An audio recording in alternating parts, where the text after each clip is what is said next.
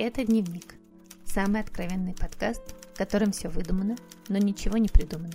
Меня зовут Екатерина Нигматулина. Дневники я писала всегда, но в тетрадках, бесконечных блокнотах и файлах на ноутбуке. Это мой первый аудиодневник.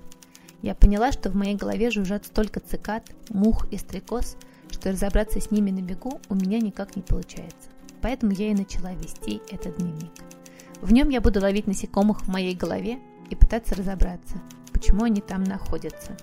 Все, что я здесь описываю, происходит прямо сейчас. У этого подкаста нет сценария, продуманной заранее кульминации и окончания. Как в жизни. Чтобы понять, что здесь происходит, я рекомендую вам прочитать этот дневник с самого начала. Это запись номер три.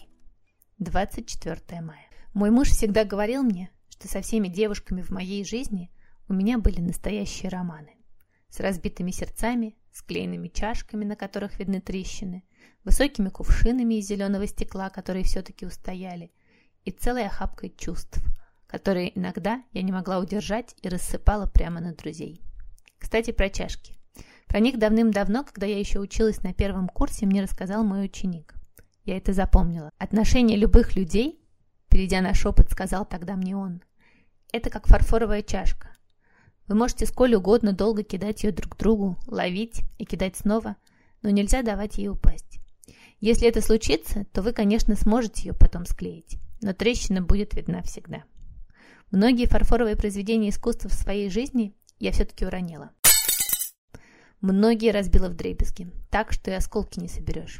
Другие аккуратно поставила в самый дальний ящик и оставила там. Со мной бывает очень сложно. А вот с Катриной все всегда было просто, несмотря на то, что мы с ней совсем-совсем разные.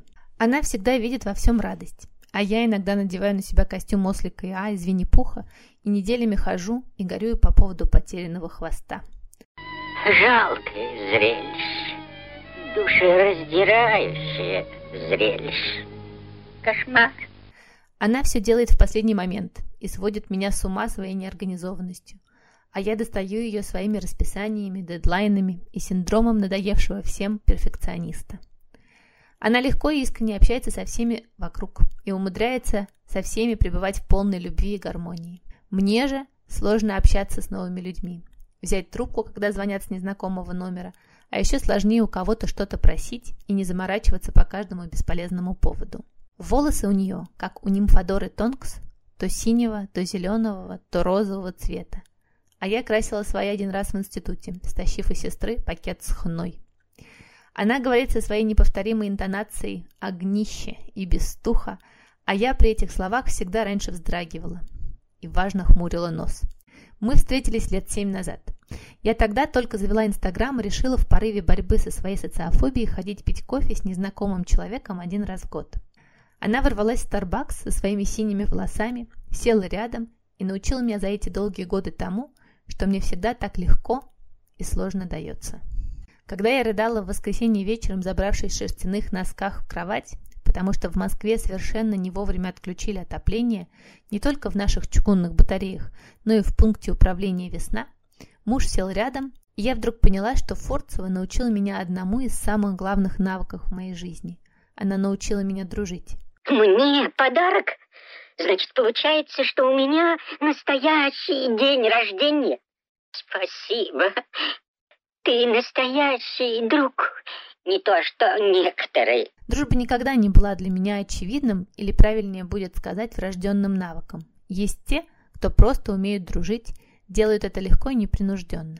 У меня всегда с дружбой все либо очень хорошо, либо навсегда не вместе. Иногда я просто исчезала из отношений, без каких-либо их выяснения и объяснений. Иногда начинала в них задыхаться. Иногда очень любила человека, но почему-то любила свою правду гораздо больше. Я почему-то считала, сказала я тогда, сидя в кровати мужу, что моя святая обязанность сказать людям о них мою правду.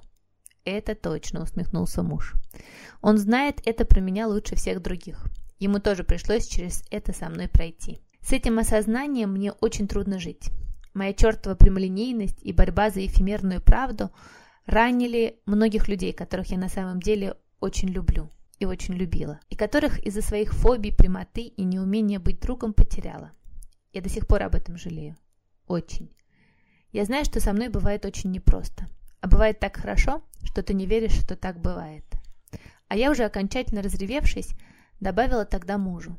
Именно Фурцева со своими синими волосами и все принимающей добротой научила меня дружить. Она сама об этом, наверное, не знает. Но это так. Именно ты, Фурец, огненный огонь, показала мне своим терпением и вафлями с мороженым, что люди не плохие и не хорошие. Они разные. Они могут ошибаться, могут неосознанно делать тебе больно, могут просить прощения, прощать и становиться все ближе и ближе. А еще, что задача друга не в том, чтобы рассказать другому человеку, что у него не так, а помочь ему с этим не так жить, просто обнимая и держа за руку. А потом моя чудесная ученица Валя из Сан-Франциско в понедельник вечером спросила меня, «Как дела?» И я разревелась на уроке. Второй раз в жизни. И Валя сказала мне, что когда она уезжала работать в Америку, ее подруга написала ей письмо, на конверте которого были слова «Прочитать, когда совсем будет невыносимо». Фурцева, это мое письмо тебе.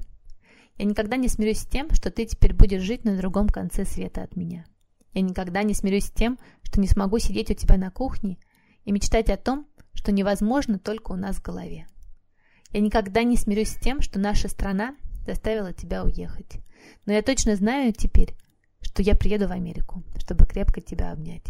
Я точно знаю, что у вас все получится. Я точно знаю, что я не смогу никогда изменить то, что уже произошло в моей жизни. И то, за что мне бывает невыносимо, до давления на верхнее небо во рту стыдно. А еще я точно знаю, что теперь я так никогда в жизни больше не поступлю. Потому что научить чему-то человека можно только приняв его и поверив, что он хороший. Спасибо, что научила меня дружить, Фурец. Что прощала мне то, что другие никогда не смогли мне простить. Что стала моим лобстером. She's your lobster. Oh, she's going somewhere. Come on, you guys. It's a known fact that lobsters fall in love and mate for life. You know what? You can actually see old lobster couples walking around their tank, you know, holding claws. You're my lobster, Фурцева. Пусть так будет всегда. Фурсова, там являлся. Являлся? Являлся. Все, мы готовы? Ты в сновидениях мне являлся. Незримый ты бы... Давай по две строчки. Ты в сновидениях мне являлся. Незримый ты мне был ушми. Это был дневник. Самый откровенный подкаст, в котором все выдумано, но ничего не придумано. Меня зовут Екатерина Нигматулина. Подписывайтесь на меня, кидайте мне ваши звезды, пишите ваши комментарии и читайте мой дневник, если вам не очень страшно, потому что мне иногда очень.